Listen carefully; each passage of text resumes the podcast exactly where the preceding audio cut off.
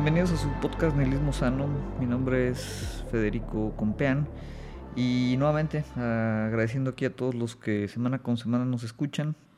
El día de hoy vamos a hablar de un tema, yo creo que es bastante, bastante popular eh, cuando se habla de, eh, pues, como estos temas filosóficos. Em, vamos a hablar del tema de Dios, pero, pero más específico, vamos a hablar del tema de la muerte de Dios que también es, yo creo que incluso una de las aproximaciones más comunes de mucha gente que, está entrando apenas a, temas filosóficos. El concepto de Dios obviamente siempre está presente en muchas de estas discusiones y hablar de la muerte de Dios como que siempre tiene pues esa eh, connotación como más atractiva, más controversial, ¿no? incluso por, por lo que, pues todas las diferentes series de interpretaciones con los que normalmente se, toma esa frase. Vamos a explicar un poquito, obviamente, de, la. Mm, eh, o inspirado en, Nietzsche, que es no el, no el único que ha declarado este, mm, la muerte de, Dios, pero posiblemente quien lo ha hecho de forma más popular. Eh, ¿Por qué hablar de la muerte de Dios? Eh, ¿Por qué aproximar este tema? ¿Por qué es importante aquí platicarlo. Eh, realmente no hay una razón específica. Em, durante las pasadas semanas estuve participando por ahí en un, en un curso corto em, que se llamó Dos lecturas sobre la muerte de Dios. Lo impartió el filósofo y escritor de Washington Post, eh, Fer Bustos. Da por ahí algunos, algunos cursos abiertos al público. Y bueno, fue una conversación interesante. No soy un experto en la obra de, Nietzsche, sin embargo, hay cosas ahí que yo creo que son importantes o, vale la pena explorar, incluso si no hayamos nunca eh, hecho esa aproximación al, trabajo de, Nietzsche, que definitivamente pues, es un filósofo importantísimo eh, para pues, prácticamente mucho de lo que conocemos como filosofía contemporánea. Em, ese es, digo, de ahí surge, obviamente, algunas ideas, algunas líneas que me gustaría que explorar. Y la otra razón es que la frase misma, ¿no? De la muerte de Dios o Dios está muerto, generalmente es, una de las frases yo creo que más eh, proclives a malinterpretarse. No que haya una sola interpretación eh, este, cerrada, única y objetiva, pero claramente Nietzsche cuando la declaró, pues se refería a algo muy específico. Y la intención aquí es platicar, platicar de, pues un poquito de, ello, ¿no? ¿Qué refería Nietzsche? Y, ahí explorar qué, líneas de reflexión o de pensamiento nos puede llevar esta, esta noción de la muerte eh, de Dios. Para hablar de la muerte de Dios y hablar de la muerte de Dios a partir de Nietzsche, obviamente hay que tratar de poner sobre la mesa cuál es la función de Dios, eh, ya sea ahorita o, antes. Em, y lo platicábamos el episodio pasado, donde hablábamos de los tipos de conocimientos y hablábamos de que hay ciertos conocimientos, como lo que es la parte de los mitos y la parte del conocimiento espiritual o religioso, que parte de su función es ayudar a estructurar la forma en la que nosotros abordamos el mundo. Es decir, eh, la función de Dios como concepto eh, nos da una guía. Es, digamos, un, faro, un vehículo, una brújula que, nos orienta, eh, no solo en, términos morales, sino en general, ¿no? O sea, le da un, sentido a, la existencia, o, más bien explicamos la, existencia a través de lo que pues, ese Dios representa, ¿no? Nietzsche obviamente se refiere en, la muerte de Dios o, lo aborda principalmente desde la tradición eh, judio-cristiana, donde sabemos hay, hay un solo Dios. Previo a esa tradición y actualmente, digo, no es obviamente la única concepción o la única idea de Dios que existe. Eh, en la parte, por ejemplo, de las tragedias, que también Nietzsche en su, en su libro de, El nacimiento de la tragedia lo, lo aborda, pues, en, la época de los griegos, el, panteón de dioses pues era muy distinto, ¿no? Eran múltiples para empezar, eran obviamente dioses eh, pues muy, muy apasionados, eh, con obviamente su cualidad divina, pero muy identificables con, nociones humanas de comportamiento.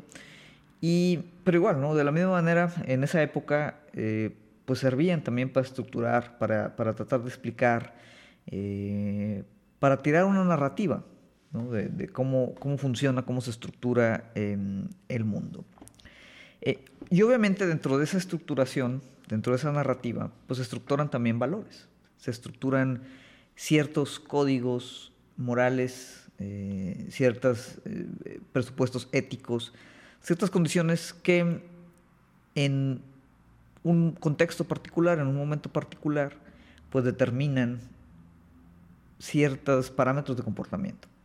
Obviamente hay una mezcla ahí eh, cultural muy importante, ¿no? De, cuestiones de ese tipo, pero yo creo que podríamos estar de acuerdo que cuando conceptualizamos una idea de, Dios, una idea de divinidad, eh, pues obviamente está ligada normalmente con, con, una distinción o una idea de qué está bien o qué está mal, eh, qué es verdad y qué es falso qué es correcto y qué es incorrecto, digo, por tratar de operar aquí en, los típicos binarios con los que normalmente hacemos esta, esta serie de reflexiones.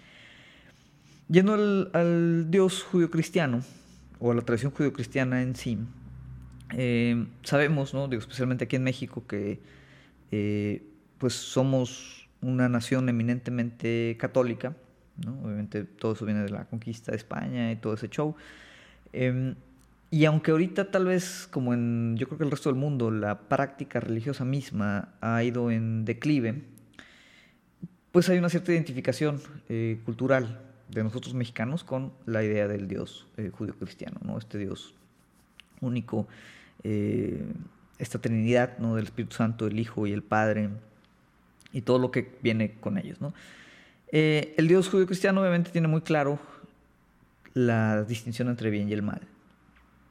Hay una serie de mandamientos, hay una serie de enseñanzas y hay un libro completo del que derivan interpretaciones hermenéuticas, pero de dónde se parte para eh, pues, determinar cuáles son cualidades importantes o, positivas eh, de, la enseñanza, ¿no? de la doctrina de, de, Dios, tanto en el Antiguo Testamento como en el Nuevo Testamento de la boca de, Jesús y los, eh, los evangelios. Y eh, Nietzsche esto obviamente lo, lo, aproxima. Eh, para los que no están familiarizados con la filosofía de Nietzsche, pues es una filosofía que hasta cierto punto podríamos considerar tal vez vital em, y, de una otra manera reniega o rechaza todo lo que él interpreta como pues estas cuestiones en donde el, hombre entra como en, un estado de servitud, ¿no? en un estado de, eh, esclavitud, eh, tal cual lo, menciona. Y para él, el cristianismo, pues es un ejemplo eh, contextual, histórico, muy, muy claro de esa, esa, ese tipo de circunstancias de esclavitud. ¿no? ¿Por qué? Porque es una religión donde obviamente se prometen, como muchas otras, eh, hay, una esperanza eh, después de la muerte de si uno fue eh, humilde, uno sufrió, uno sirvió a los demás, uno puso la otra mejilla. O sea, como todas estas cuestiones que obviamente Nietzsche asocia con, con, esta moralidad de esclavo. Y, y, eso pues se te va a recompensar en otra vida. Nietzsche está totalmente en contra de esto. no otra vez, yo no, he leído la obra de Nietzsche de forma exhaustiva, no soy experto en, esa parte, pero eh, pues de ahí parte obviamente mucho de su aproximación hacia, Dios. Y obviamente él dice, bueno, e, esa moralidad de, esclavo que viene de, o se ejemplifica tan, de, forma tan clara en, lo que es la tradición judío-cristiana, pues es algo que él eh, está en contra, no trata de quebrar. Y lo hace eh, básicamente argumentando a través, y esta frase es como el, punchline ¿no? de ese argumento, que Dios está muerto. Eh, y aquí lo que hace Nietzsche, obviamente muchos eh, leen o leemos o leímos Nietzsche como primera aproximación a la filosofía, ¿no? cuando estábamos chavos, cuando teníamos 13, 14 años, ¿no? Y pues de repente lees eso, ¿no? El filósofo que dijo que Dios está muerto y tú, tu mamá te está obligando a ir a misa y, pues te sientes como muy rebelde, ¿no? O sea, te da esa, esa noción así de, ese ateísmo militante, este, eh, medio, medio miope, que, que de repente también se puso muy de moda eh, entre los, los cientificistas, ¿no? de, decir, ah, yo soy ateo, Nietzsche dijo que Dios está muerto y nosotros lo hemos matado y qué bueno que está muerto y, tal, ¿no? Pero obviamente e, esa interpretación ¿no? muy superficial de simplemente como una llamada a un ateísmo científico, como le quieran llamar, eh, precisamente obvia o ignora o, decide ignorar todos esos presupuestos eh, históricos y filosóficos de la obra de Nietzsche. ¿no? Entonces cuando Nietzsche dice Dios está muerto, lo que está tratando de anticipar es poner en, sospecha, poner en, entredicho no solo la idea misma de Dios, sino la moralidad que de ella deviene. Em, ¿En, qué sentido? Eh, Nietzsche, eh, por ahí en, un texto famoso del filósofo Paul Ricoeur, eh, lo, lo equipara ¿no? junto con Marx y Freud en, lo que Ricoeur llama los maestros de la sospecha. Y dice, estos tres filósofos, los tres extremadamente importantes en la, en la actualidad o relevantes, pues aunque de diferentes presupuestos ¿no? y, con diferentes eh, orientaciones filosóficas, consideraron obviamente que había una especie de conciencia falsa, ¿no? o sea, ciertos tipos de engaño. por eso les llama él como los maestros de la, de la sospecha, ¿no? sospechan que hay algo que se muestra como claro, que se muestra como real, que no, no, no lo es, no hay una conciencia falsa sobre algunos temas. Marx obviamente eh, lo refiere como a la parte eh, económica, la parte material, eh, la conciencia falsa que hay, que oculta u ofusca la conciencia de clase. Freud en lo que, pues, digamos, en el psicoanálisis explora sobre, sobre toda esta condición inconsciente que existe, ¿no? que, que la reprimimos o la ignoramos y, ahí entonces el control que tenemos en teoría sobre nosotros mismos o el conocimiento que tenemos sobre nosotros mismos pues resulta también ser una falsa aproximación. Y Nietzsche, como lo mencionábamos, pues a través de lo, lo, que es esta um, exaltación del resentimiento del débil, ¿no? Su, la moralidad de esclavo que él le llamaba. ¿no? Eh, en ese sentido, eh, Nietzsche dice, pues realmente, ¿no?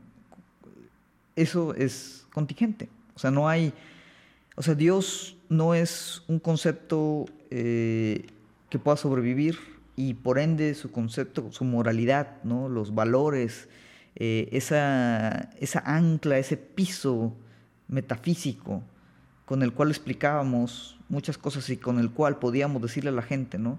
que fuera débil, que fuera servil, que, fuera humilde y que esperara a, una emancipación divina eh, posterior a su muerte, pues ya no se puede sostener. Entonces, aquí obviamente eh, Nietzsche entra entonces en, un terreno, que es el terreno aquí que nos gusta, que es el terreno del nihilismo, o al menos así se le atribuye. ¿Por qué? Porque al eh, derrumbar, o anticipar el derrumbe de la idea de Dios como ordenador ya lo decíamos, ¿no? con esa función que tiene de estructuración del mundo, si quitas a Dios, ¿no? si Dios ya no está en el centro, si ya no hay un centro incluso, pues entonces esa referencia, ese marco, esa ancla, esa base, desaparece, se quiebra. Algunos incluso lo atribuyen a Nietzsche, pues digamos, como el ser el, iniciador de, de, mucha esta tendencia eh, actual, ¿no? determinada eh, coloquialmente como posmodernismo, en donde las mismas grandes narrativas de sentido pues son, son derrumbadas ¿no? o se les ve con esta misma sospecha. No voy a explicar todo el tema de posmodernidad, yo creo que sería tema eh, completo para otro, otro episodio, ¿no? Pero eh, Nietzsche, bueno, tiene como esta atribución, ¿no? Tiene por ahí también un aforismo muy famoso donde dice que no hay hechos, solo interpretaciones, y, y ahí es donde entonces empieza como a, a, dinamitar todo, todo, todo lo que pues, eh, desde teología judio-cristiana parecería que era sólido eh, y firme, y dice, bueno, todo eso es contingente. Es decir, puede cambiar, ha cambiado. Ya decíamos, los griegos tenían otro tipo de dioses y por lo ende tenían otro tipo de moral. Y esta entonces es, histórica, se mueve. Entonces dice, bueno, Dios está muerto, en ese sentido pues ya no podemos anclarnos en él, o no podemos usarlo, él o su concepto, para determinar nuestra, nuestra, nuestra actitud moral hacia el mundo.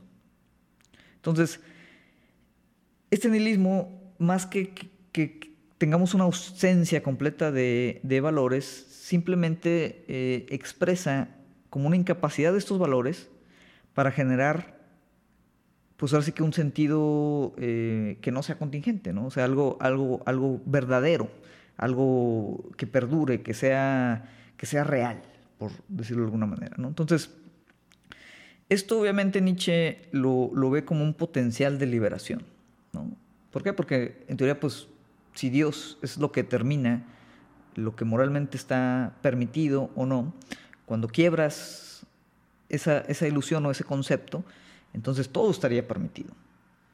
Eh, y así, eh, digo, lo veíamos ahí en el curso, eh, así lo estructura Dostoyevsky en la voz de, los hermanos Karamazov, que mencionaban eso, ¿no? O sea, si, si Dios está muerto, todo está permitido. Y esa era como esa visión, ¿no? Esa visión vital eh, en la que obviamente Nietzsche con, su visión aristocrática, eh, existencial hasta cierto punto, pues él decía, el superhombre tendría que tener la capacidad de determinar sus propios valores. Y obviamente esto, eso sería como la, el impulso positivo de este tipo de nihilismo, pero también tiene obviamente, como lo hemos explicado aquí, un impulso negativo. Porque a la vez, ¿no? si si vaciamos de, sentido o de, perdurabilidad a todas estas condiciones eh, morales o éticas, que obviamente nunca están aisladas, siempre están construidas o ligadas eh, socialmente a, los temas de la cultura, pero eh, pues advierte también que puede entrar el hombre, la sociedad, uno como individuo, eh, a una especie de, experiencia de sinsentido vital, que debilite la voluntad, que debilite el deseo y que pues de otra manera nos paralice, que sería la, contraparte, ¿no? ese, nihilismo no sano. Uno es vital, el otro es lo contrario, ¿no? Este, va, va derrumbando esa, voluntad, ese deseo, esas ganas de hacer algo al, darnos cuenta que sin referencia, pues de repente nos encontramos perdidos, nos encontramos a la deriva. Si no hay una brújula, no hay un faro, no hay una, luz que nos determine cuál es el camino, aunque en teoría podemos tomar el camino que queramos, pues entonces ya la responsabilidad, la metafísica de esa responsabilidad se torna hacia el individuo. Y obviamente llenar el espacio que deja Dios en la estructuración del mundo y tratar de tomarlo nosotros, aunque es algo que se ha tratado de hacer, pues definitivamente no hemos podido llenar ese espacio. Y es un problema, ¿no? Porque ya no podemos simplemente volver a Dios.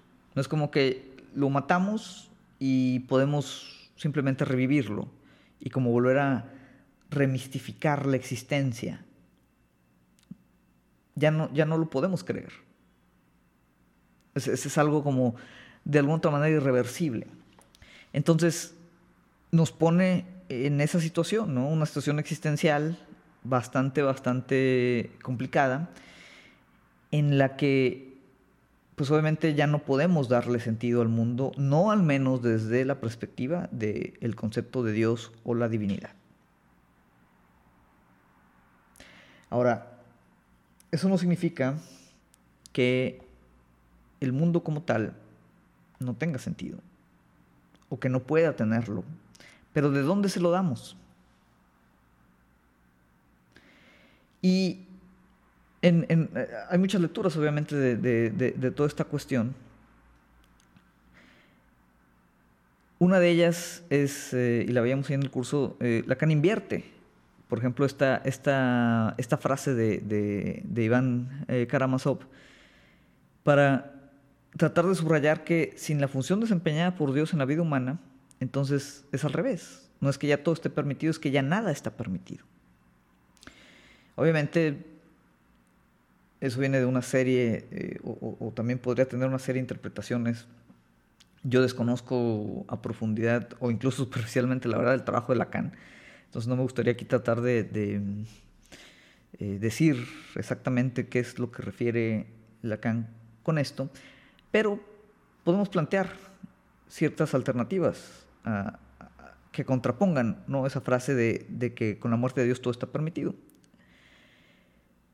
Con la existencia de Dios, más bien, podríamos argumentar que todo estaba permitido, en el sentido de que al haber claramente una verdad, un verbo, una, una, una epifanía ¿no? de qué estaba bien o qué está mal, al tener eso muy claro y asumirlo como sólido, entonces todo está permitido en aras de orientarnos hacia esa moralidad.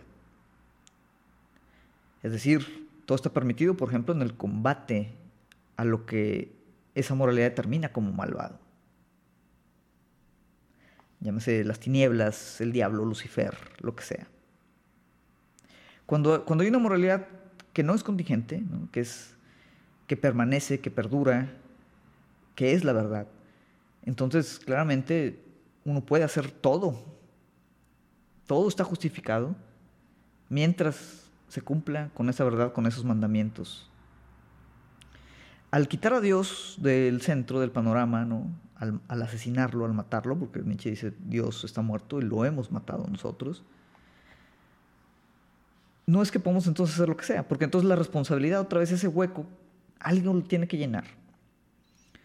Lo trató de llenar tal vez la ciencia, en la ilustración, la racionalidad, y eso yo creo que es un tema que está abierto. ¿no? Foucault anticipa también que el hombre, así como Nietzsche anticipó, y digo, Foucault obviamente se inspira mucho en la obra de Nietzsche, eh, así como Nietzsche anticipaba la muerte de Dios, pues Foucault anticipa la muerte del hombre. ¿no? Otros podrán decir que hay filósofos que anticipan después la muerte del sentido, la muerte de la verdad, ya en temas como más posmodernos, más postestructuralistas. Entonces, ¿qué, ¿qué queda en esa posición? Y aquí, obviamente, hay, muchas ideas, muchas, muchas nociones. Em, pero obviamente lo que tome la posición o lo que ha tomado la posición de Dios, pues también toma la posición o, su, atribución en lo moral. Cualquier cosa que nosotros pongamos en el centro, si ya no es Dios y ahora le llamamos el hombre, la ciencia, la racionalidad, pues bueno, esa cosa que pongamos en el centro es la cosa que también va a determinar cuál es la condición ética de este presente. Por ejemplo, Dios antes, pues como ser omnipotente, digamos que veía todo, veía hacia nuestro interior, nuestras intenciones, lo más profundo de nuestro concepto de alma. Dios sabía realmente quiénes éramos nosotros desde antes de existir. Entonces, muchas cosas de las que como nos comportábamos tenían que ver con la noción de que había un, ser supremo que de otra manera conocía todo sobre nosotros. Lo que hacíamos, cómo lo hacíamos, por qué lo hacíamos. Ahora que no existe esa parte, y antes, obviamente, en ese sentido, había cosas que por vergüenza, por, por miedo, por eh, N cantidad de cosas no, no compartíamos, las manteníamos en las bóvedas más privadas de nuestro corazón, de nuestra alma, lo que sea, ¿no? Y ahora es al revés, ¿no? Ahora mostramos todo.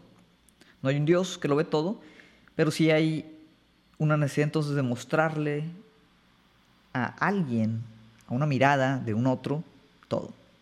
Pero ese otro también podríamos decir que tal vez ya no existe, o que no nos ve o no nos observa. Y de repente estamos en redes sociales, haciendo TikToks, haciendo podcasts como este, hablando solos expresándonos solos, mostrando nuestra identidad a nadie. ¿Por qué? Porque ya no hay algo que vea hacia nuestro interior y nos diga si somos buenos o somos malos. Entonces tenemos que de alguna otra manera mostrarlo a través de nuestra identidad si somos buenos o somos malos. Desde una identidad, todas de alguna otra manera mediadas por el consumo, ¿no? Pero desde identidades tan triviales como que a mí me gusta usar ropas de marca y, las muestro, aunque sean ropa común y corriente, pero como tiene la marca es muy cara, hasta condiciones políticas. no es que yo soy muy bueno, porque yo soy eh, anarquista, tecno-utopista, eh, luterano, ultra plus, dos tercios. Y ahí obviamente estás dando, ¿no? Como una identificación que dice, pues esa, ¿no? Que es mi centro, es lo que determina mi moralidad y es una moralidad obviamente superior a la tuya, que tú eres un sucio puerco neoliberal. Entonces, hay estos dispositivos, ¿no? El que Dios haya muerto y haya puesto en evidencia que la moral es contingente, no significa que lo moral haya desaparecido, no significa que, como decía Karamazov, que todo está permitido. Y tal vez, como decía Lacan, la función que desempeñaba Dios era precisamente la contraria. Ahora, ¿qué ¿qué podríamos decir que ahorita toma la posición de Dios, la función ¿no? de estructurar la narrativa de cómo entendemos el mundo? Muchos dirán el dinero, ¿no? el capital. Y hasta cierto punto yo creo que podrán tener razón. Walter Benjamin lo, lo describió, ¿no? el capitalismo como una religión. Em, la búsqueda de sentido ¿no? puede ser otra. Eh, pero al final el, individuo, ¿no? muchos dirán, bueno, es la época del, del individuo, el narcisismo, ¿no? Lipovetsky eh, aproxima algunas de estas nociones en, su libro La Era del Vacío. Pero detrás de eso, esas son, yo pienso, y esto tal vez ya es, una lectura muy personal, yo pienso que son consecuencias de, otra vez, la metafísica que ahorita está en el centro. Y en mi opinión, la metafísica que ahorita está en el centro es como el enmarque tecnológico, ese enmarque que aproximaba y, y que advertía Heidegger en su, en su pregunta referente a la tecnología. Porque ese enmarque tecnológico, aunque se escucha raro decir que la tecnología es una especie de ontología, una especie de metafísica, como dice Heidegger, ¿no? es una forma de enmarcar el mundo, de observarlo, de aproximarlo.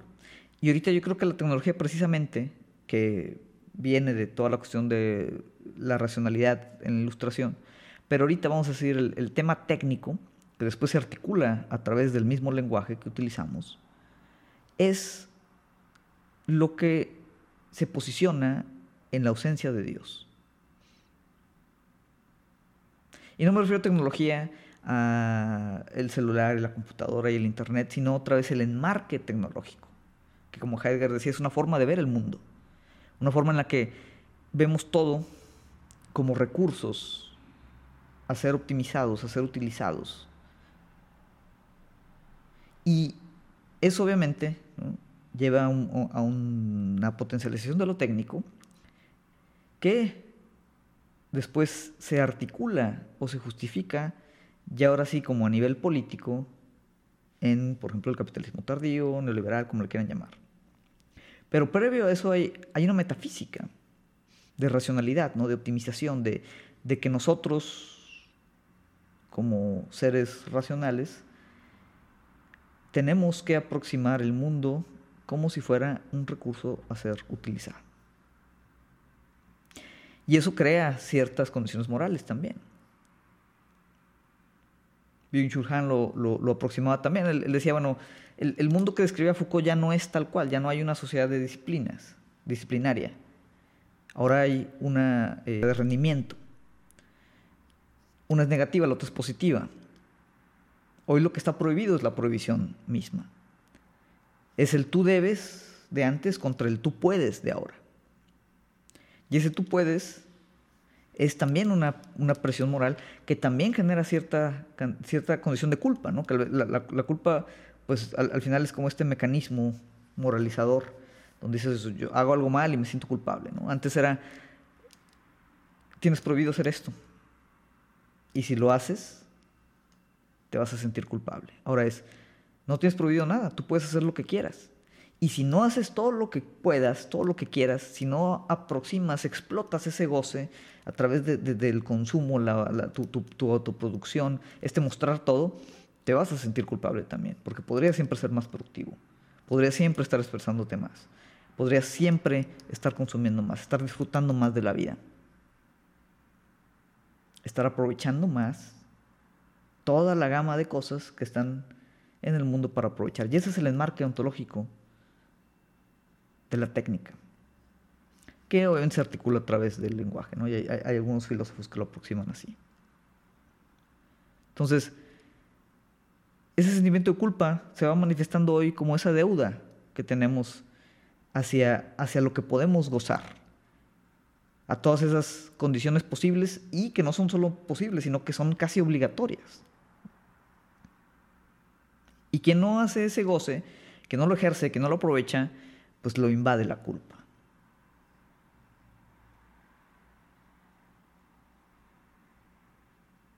Y esa culpa es ese semblante de ese otro, con mayúscula. Y cuando el otro es eliminado, ¿no? porque todo es lo mismo, todo es homogéneo, y no hablamos realmente con nadie, pues entonces la culpa tiene que venir de un concepto de Dios o de lo que está en esa posición ahora, que es precisamente pues este enmarque tecnológico.